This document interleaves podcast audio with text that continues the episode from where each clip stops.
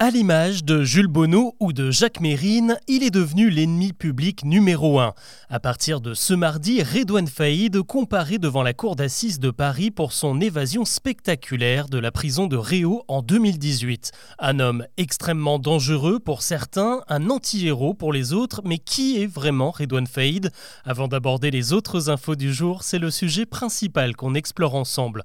Bonjour à toutes et à tous et bienvenue dans Actu, le podcast qui vous propose un récap quotidien de l'actualité en moins de 7 minutes. On y va. On le surnomme le roi ou l'as de la belle. À 51 ans, Redouane Faïd va donc être jugé pendant 7 semaines pour s'être échappé en hélicoptère de la prison de Réau il y a 5 ans. Un procès placé sous très haute surveillance, un détachement du GIGN ne le lâche pas d'une semelle et l'armée de l'air est sur le qui-vive car Redouane Faïd est un spécialiste. Il s'était déjà évadé de la prison de Lille en 2013 en prenant en otage 4 surveillants et en faisant exploser les murs de l'enceinte. Il ne s'est jamais vraiment expliqué sur ses évasions. Certains psychologues y voient un besoin de liberté, mais aussi une carrière de bandit pas vraiment assumée. Il a grandi en regardant Scarface ou Robert De Niro braquer des banques dans Hit et s'est vite mis à les imiter. L'année de sa terminale, Redouane Faïd cambriole sa première banque dans l'Oise et il remet ça quelques années plus tard avant de passer au fourgon blindé. Son premier convoi lui rapporte près de 3 millions de francs de l'époque en 97. Il y a l'audace, mais aussi la méthode comme lorsqu'il passe de longues heures à espionner les policiers du quai des Orfèvres pour pouvoir facilement les reconnaître en cas de filature. Malgré ses précautions, il se fait finalement attraper et condamné à 18 ans de prison. Il en sort un peu en avance grâce à un petit boulot décroché en 2009. Il se confie dans un livre et se retrouve alors propulsé en véritable rockstar sur les plateaux télé où il l'assure, il s'est repenti. Sauf qu'en 2010, un nouveau braquage de fourgon blindé vire au drame lorsqu'une policière est tuée dans une fusillade. Et dans son enquête, eh bien, la police remonte à Redouane Faïd. Il écope d'une peine de 18 ans, s'évade une première fois et reprend 10 années supplémentaires. Mais au-delà du CV, pas très reluisant, ce qui fait de Redouane Faïd un criminel hors norme, c'est un certain sens de l'éthique. On le dit très intelligent, avec un QI assez élevé, il n'a rien d'un psychopathe et ferait même preuve de beaucoup d'empathie et d'altruisme autant de qualités qui ne plaideront pas en sa faveur ces prochaines semaines. Avec ce nouveau procès qui vient de débuter et déjà 26 années de prison à purger, il ne devrait pas sortir tout de suite, à moins d'un dernier rebondissement. L'actu aujourd'hui, c'est aussi cette promesse d'Emmanuel Macron. En déplacement dans les Pyrénées, le président a annoncé un grand chantier de rénovation scolaire.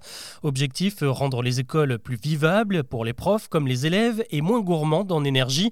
Entre 40 et 44 000 établissements vont avoir droit à des travaux dans tout le pays d'ici 2030. 500 millions d'euros vont être débloqués dès l'année prochaine. Et il n'y a pas que les écoles qui ont besoin d'argent. Après l'appel au secours des Restos du Cœur dimanche, eh bien c'est au tour de la Croix-Rouge d'appeler aux dons pour pouvoir euh, continuer à fonctionner. Elle n'arrive plus à suivre la cadence entre une hausse des bénéficiaires et celle des prix de l'énergie. Le déficit budgétaire de la Croix-Rouge pourrait atteindre les 50 millions d'euros cette année. La banque, le Crédit Mutuel, a aussitôt réagi en promettant 12 millions et demi d'euros à l'association, mais aussi aux banques alimentaires comme les Restos du Cœur. Et si vous voulez vous aussi donner un coup de eh les appels aux dons sont toujours ouverts sur les sites des deux associations.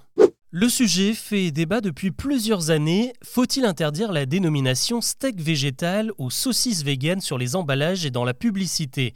Pour le ministre de l'Agriculture, ce sont des termes trompeurs qui ont tendance à perdre les consommateurs. Et pour cette raison, il vient d'annoncer la signature prochaine d'un décret pour les interdire. De leur côté, les producteurs d'alimentation végane dénoncent la pression exercée par les groupes de l'industrie animale qui veut se réserver ces noms liés traditionnellement à la vraie viande. L'an dernier, le Conseil des l'État avait déjà empêché l'application d'un décret similaire. Le mot steak n'avait selon lui rien de trompeur.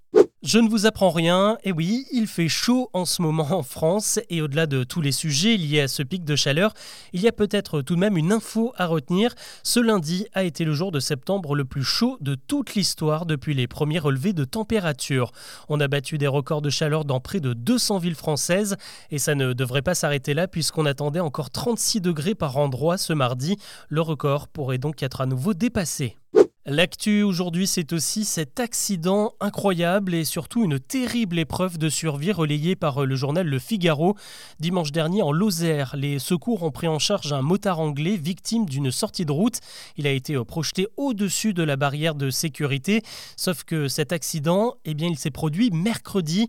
Le jeune homme de 20 ans a en fait passé 4 jours à ramper au bord de l'autoroute en attendant que quelqu'un finisse par le voir. Il souffre de plusieurs fractures et de déshydratation.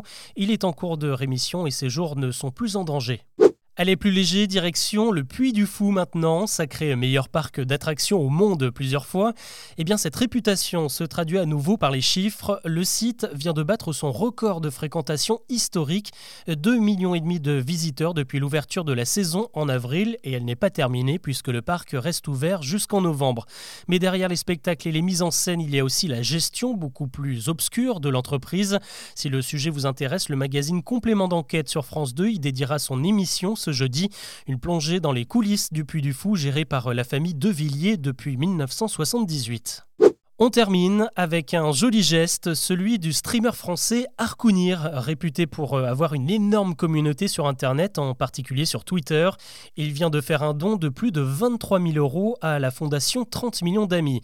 Et cet argent, il l'a remporté grâce à un drôle de défi. En juillet dernier, une autre star du net, l'américain MrBeast, a proposé sur Twitter de donner une partie de son salaire à celui ou celle qui aurait le plus de likes dans les commentaires. Et le français Arcounir a répondu très simplement simplement avec un point de ponctuation qui a récolté 500 000 gemmes en quelques jours. Il a donc remporté le concours et proposé de dédier cet argent à la bonne cause. Voilà ce que je vous propose de retenir de l'actu aujourd'hui. On se retrouve demain pour un nouveau récap.